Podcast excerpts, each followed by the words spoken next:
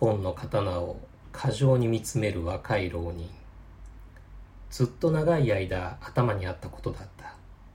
なぜこの刀で人を切るのか切ることができるのか。そう考えた侍はいなかっただろうか。いくら主君の命令とはいえやはり切れない。そんな侍はいなかったのか。当時の人に聞くことはできないので例えばという気持ちで兵役を体験した人に聞いてみた。戦争当時兵隊に行くのを死ぬのも殺すのも嫌だと言ってやめてしまう人はいなかったか。その人は答えた。今は戦争を絶対回避したいと思う人も当時は戦争は当たり前のことで嫌だと言って逃げ出すことはできなかった。それどころか戦争に行くのは当然だと思って疑いさえしなかった。だからそういう考えを持つ侍を描くのは今の人の感覚では難しいだろ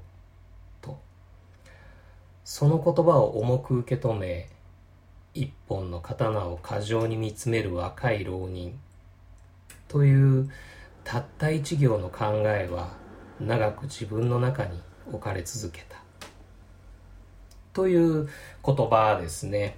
2018年11月24日公開、ザンという映画のパンフレット冒頭に書かれた塚本慎也監督本人のメッセージからの一節です。まずはそのザンについてのお話から始めていきたいと思います。ザン。車辺に金と書いて切ると読む漢字のザンですね。この漢字一文字に点がつきます。句読点の当点というやつですね。それが丸ではなく点なのはこの映画が何らかの結論ではなく問題提起である。っていう意味を含んでいるということです。またその点はですね血の一滴涙の一滴を表しているっていうニュアンスも込められているようです。それから英語で殺すという単語の切るにもかかっているのか、題名はキリングというタイトルになってますね。人を殺すということ、その本質をまさに切る80分の時代劇ということですね。物語の舞台は江戸時代の末期、ある小さな農村での出来事です。池松壮亮演じる都築木之進という男、剣の腕が立つということで、えー、農作業の手伝いの傍ら村の若者に剣術を指南したりそれを兼ねて自分の技を鍛錬したりっていう暮らしをしておりました。がそんなある日村の神社の境内で2人の侍の果たし合いの場に出くわしてしまうんですね。でその勝った方の侍塚本慎也演じる沢村次郎左衛門が言うことにはもうすぐ京都で動乱が起きる。そこに参戦し奉仕するための仲間を探している。あなたも加わらないか。という話なんですね。その話を聞いたあ都築の弟子的な存在である一助がですねその蒼井優演じる姉の優の心配をよそにノリノリでやる気になっている。その雰囲気に流されてしまったのかまたは農作業の手伝いばかりではなくいつかは侍として名を上げるそういう転機がやってきたっていうふうに思ったのか続きもその話に加わることになっていきます。でもこの都築木之進には大きな悩みがあるんですね。それはまだ人を切ったことがないということなんです。武芸の腕前は沢村が認めるほどの技ではあるんですが心がそれに伴っていない。怖い。覚悟が決まらない。苦しい。そんな葛藤にですねじりじりゆっくり追い詰められていきます。そんな中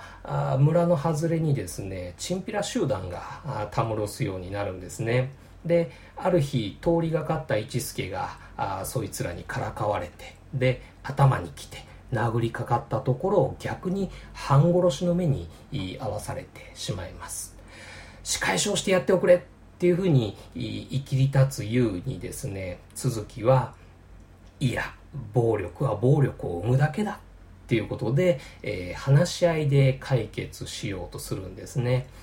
まあ、それでは頼りにならないっていうことなんですかね。その代わりにっていう感じで、えー、沢村がチンピラたちを追い払うことになるんですが、またそのチンピラたちが、あその仕返しをしに、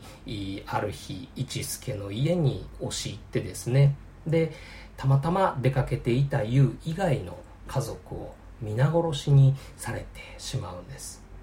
そして、えー、沢村はまたその報復へ行く。それに同行することになった続きは、そのチンピラたちを切ることができるのか。その後、続きは誰と戦い、どんな決着がつき、どうなってしまうのか。というお話です。まあ、緊張と暴発の映画ていうんでしょうかね。まあそんな映画でしたね。80分間ギューって緊張して、で、その固まった緊張感が恐怖になって、で、それが暴力として発火する感じ、その繰り返しっていうんでしょうか。登場人物の誰が怒ってるっていうことではないんですが、映画そのものがすっごい土器をはらんでいるっていうか、なので映画を見終わった後はこう体全体がぐったりしてでお腹の中はズーンって重くなってるっていうそういう作品でした。緊張感という要素ではですね何といっても刀の存在感がとにかくすごいんですね。本作においての刀はこう意味の塊とでも言いましょうか。やっぱりこう人を殺す道具人の生き死にの一線をこう象徴するっていう意味が強烈にありますしでそれが鉄によって作られているっていう鉄っていうのはですね生身ならざるもの人間的ではない硬くて痛くて冷たいものというような、まあ、そういう意味が一本の鉄の刀にギュッてこう凝縮されて、えー、込められているんですね。そんな刀の存在感を表現しているのが音なんです。刀をこう鞘から抜き差しする時のシャリーンっていう音を刀の塚を握って構えた時のその塚巻きがですねギッギリギリっていう風になる音で刀を一振りした時のピシッっていう風にこう空気を切る音。そういう音を出すためのですねあの特殊な仕掛けがされている刀をこう撮影に使ったらしいんですが本当に前編を通してこの刀という存在に何かまがまがしいものでも宿ってるんじゃないかっていうようなあそういう怖さ圧迫感を突きつけられてきます。そして、えー、暴発という要素ですね。えー、緊張感とか恐怖が臨界点を超えて爆発するように発動する暴力ですね。これは塚本慎也監督一流の持ち味だと思うんですが、本作でもここぞというところでえげつないまでのインパクトで叩きつけてくるっていう感じでした。本作はあの時代劇なので暴力の発動といえば刀対刀の盾のシーンということになってくるんですがこれがいわゆるチャンバラではない剣術と剣術の技の応酬っていうのではなくって刃物と刃物の殺し合いっていう雰囲気なんですね。えい、やっ、と、カキンカキンっていう、そういうある種舞踊のようなこうリズム的なものではなくてもうなんていうかじりじりっていうふうにこう間合いをお互い見極めてここってなったらズバンみたいなそういう一撃必殺とは言わないまでもこうそれが真剣勝負のリアリティなのかどうかは、まあ、僕も実際を見たことがないので、えー、リアリティかどうかはわからないまでもとにかく刃物と刃物の殺し合いのこうおぞましさが突発的に来るっていう感じなんですね。で、僕残酷なの苦手じゃないですか。苦手なんでそういう場面怖いんですけど、でも、なんていうか、不思議なんですが、こう、一種の恍惚感っていうか、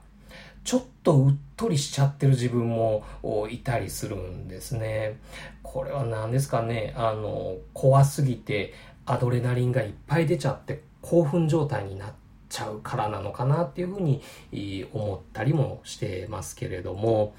で、恍惚感といえば、塚本慎也監督作品の魅力の一つとしてですね、独特のエロさ、官能性っていうのもあるんですが、本作でもしっかりとエロい場面ありました。とは言ってもですね、えー、別に裸が出てくるとか、濡れ場があるとかっていう、そういう種類でのエロさではないんですが、でも、なんならおっぱいとかセックスとかよりも生々しいいやらしさがありました。で、この生々しいいやらしさっていうのが本作では間接的にすっごく効いてくるんですね。で、それが、こう、生きるっていう意味での性ですね。立身弁がついてない方の性をこう象徴していて、で、その性と対照的に余計に死とか殺し合いとかっていうのが怖くて取り返しのつかないものとして際立ってくるっていう、まあそういう形になっているんですね。そんなエロさと緊張と暴発、これらをひっくるめて前編を貫いているメッセージ性としてはですね、いやおうない暴力へのどうしようもない怒り、暴力に対抗するのは暴力しかないのかどうかっていう、まあそういうものだと思います。まあ大概塚本慎也作品の主人公は暴力に飲み込まれていってしまうんですけれどもね、本作ではどうでしょうか。で、その暴力に飲み込まれていったその向こう側に何があるのかっていうことも含めましてですね、えー、それはあ本作残だけではなく、塚本慎也監督作品の多くに通底するテーマ性だと思います。さて、そんな塚本慎也という冒険監督は一体どんな人なのか、どんな歩みをしてきたのか、本編ではその人物像にスポットを当ててお話ししてみたいと思います。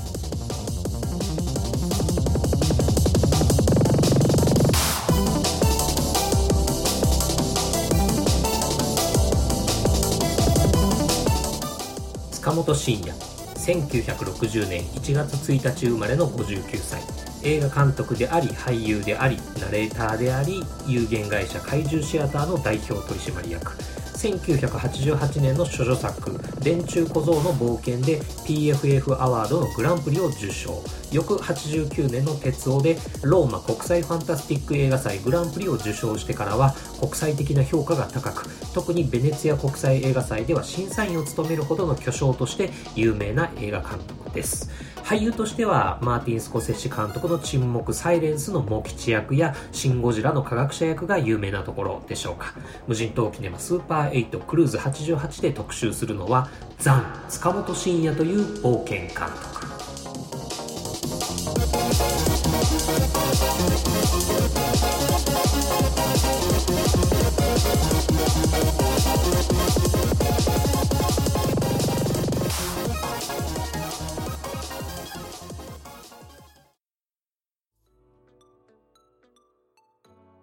今回のクルーズ88特集ザン塚本慎也という冒険監督というタイトルにしたこの冒険監督とは何ぞやということなんですが映画ザンの公開時期に合わせましてですね冒険監督というタイトルで塚本慎也の自伝的エッセイが出たんですね。200ページちょっとの語り下ろしなんでしょうかね。文章も堅苦しくなくて、さらっと読める本なんですけれども、中身、内容ももちろん興味深く面白くって、で、Amazon からも購入できるんで、一度手に取って読んでみてもらえるといいのかなと思います。やっぱり時期的に映画ザンの裏話とかたくさん書かれていますんでね、今回塚本慎也を初めて知って興味を持ったという方には特におすすめな一冊となっています。そんな著書冒険監督の中から塚本慎也の映画監督としての歩みをここではお話ししていきたいと思います。そもそもこの塚本慎也という人、映画が好きでたくさんの映画を見てその結果自分でも映画を作ってみたくなった。という感じの人ではないようで子供の頃に夢見た例えばヨットで海を旅するとか秘密基地を作るとか大怪獣とかそういう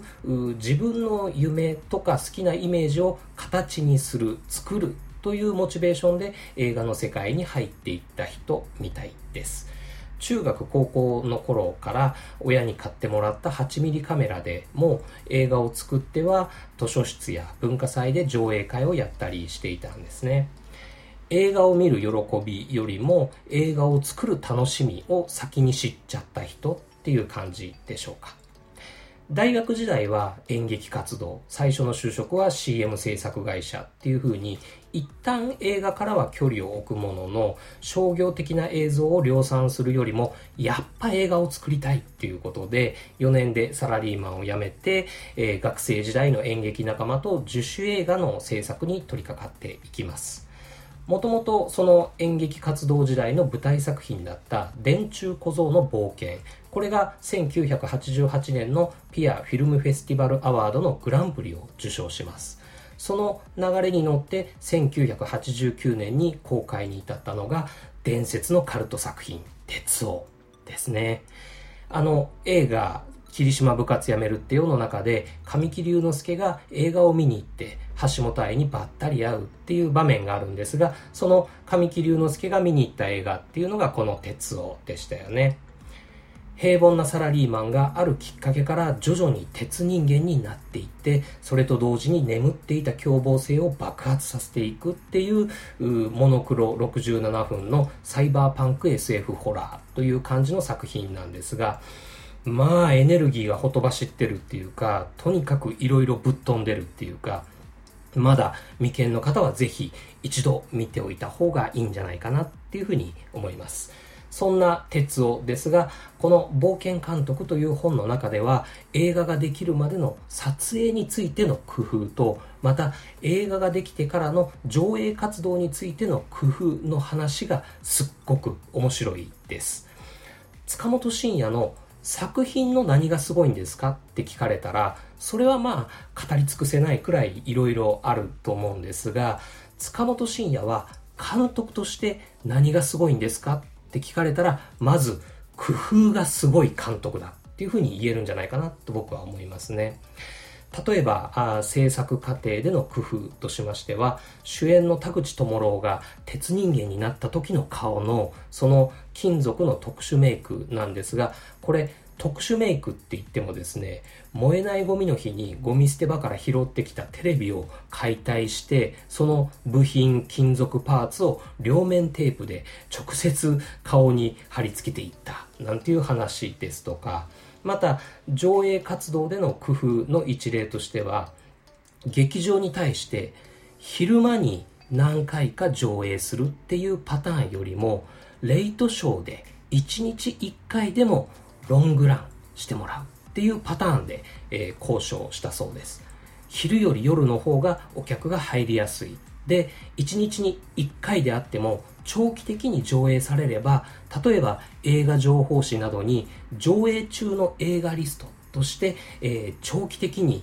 掲載され続ける。そのことによって読者に印象づけられる。っていうような戦略ですねそういういろんな工夫の積み重ねによって鉄夫は3ヶ月のロングランとなりましたそんな鉄夫がですねあるプロデューサーによって、えー、ローマ国際ファンタスティック映画祭に紹介されることになって、それがグランプリを受賞します。このことで、塚本慎也という映画監督が世界的に評価されるようになった。っていうことは間違いなく大きな出来事ではあったんですが、もう一つ、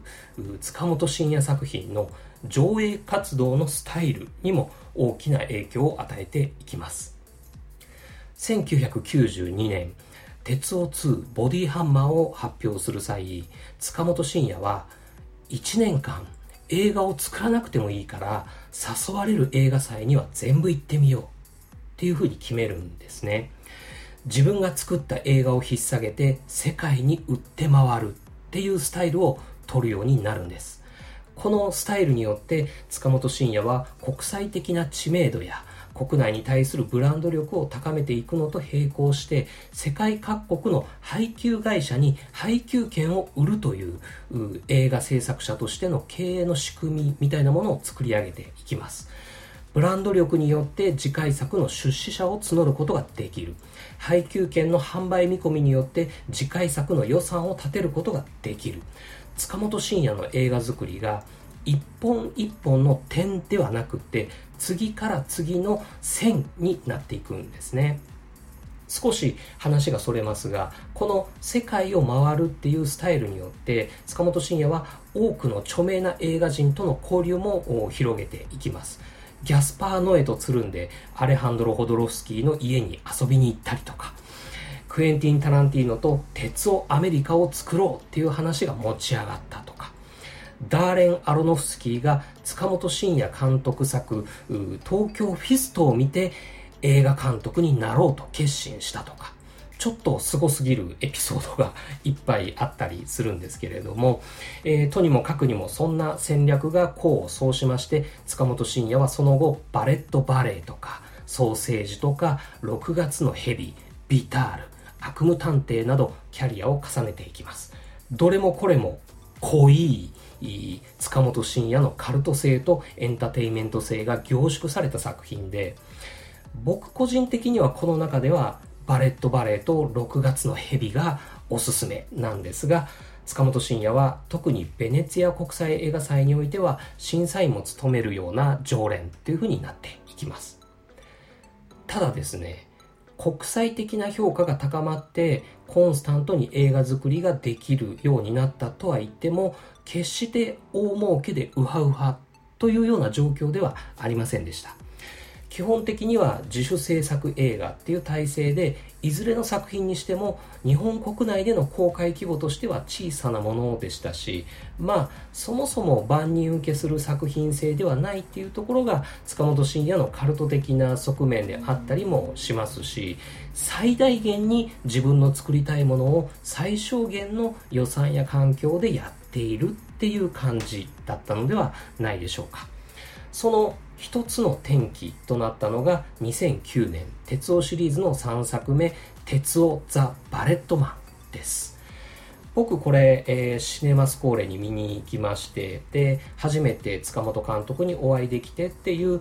思い出込みで結構好きな作品ではあったんですが、これが工業的に大きく失敗したっていうことなんですね。これによって映像制作ユニット怪獣シアターは縮小を余儀なくされていきます。っていうかもう振り出しに戻るっていうくらいの感じの実質ソロ活動っていうような状態で2011年ことこを経て、えー、いよいよ「のび」の制作に取り掛かっていきます。のび原作は大岡翔平の小説ですね。1959年に市川崑が映画化した題材で、塚本慎也は20年以上前から温め続け、実際に戦争体験者に取材を重ねたりしてきた企画でした。本来ならば大規模予算でやりたい作品です。20年前は小林薫主演。10年前は浅野忠信主演をイメージしていたっていうことだったんですが怪獣シアターの経営事情あと作品そのもののテーマのエグさから工業的にヒットしそうな題材ではなさそうっていうことなどなどとても十分な資金が確保できる状況ではなかったんですね。でも2015年、えー、終戦70年っていうタイミングとですねその現在の日本を覆うきな臭い雰囲気に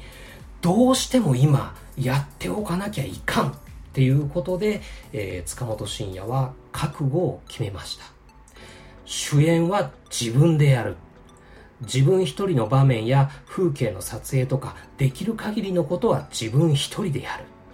専門スタッフのいるところは最小限のスタッフでやる。足りない人では SNS でボランティアを募集する。あの手この手の工夫で撮影も極力予算をかけないようにやる。そして出来上がった作品も完全自主宣伝配給という体制でやりきっていくんですね。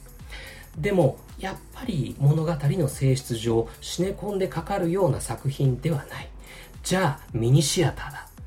全国のミニシアターが集まる会っていうのがあるんですがそれに訪問して上映をお願いする。うちでやってもいいですよ。といくつかのシアターから手が上がる。よし十数巻か20巻くらいで上映できれば御の字だっていうふうに思う。でもそこで我らがシネマスコーレの木又支配人から全国のミニシアターざっと数えても40巻あるから40巻やんなきゃダメだよっていうふうに喝を入れられる。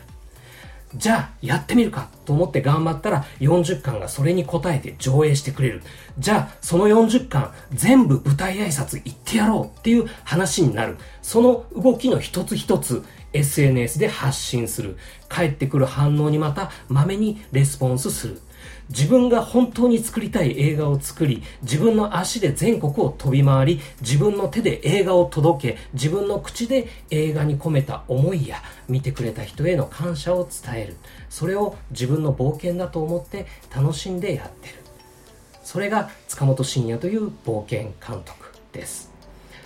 そんなこんなで出来上がったのびという作品。毎年夏8月頃になるとシネマスコーレではもちろん日本の各地でアンコール上映されています。もちろん終戦記念日に絡めて、えー、日本人が戦争というものを考えるきっかけとして上映されているんだと思いますがそういう意味では一本の映画としての機能役割を超えた何かになってる。すごいなっていうふうに思いますよね。ノビのラストは主人公が見つめる窓の外に炎が燃えているっていう場面で終わるんですが最新作「ザン」のオープニングは炎の中から鉄の塊が出てくる刀鍛冶の場面で始まっていきます。続いているんですね。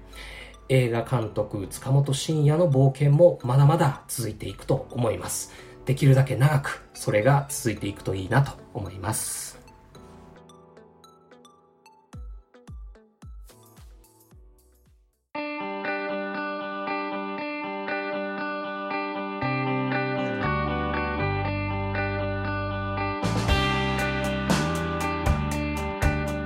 というわけでエンディングです。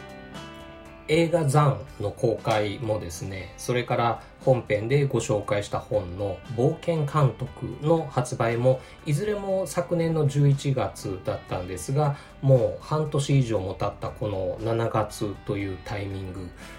なんで今っていうことなんですけれども、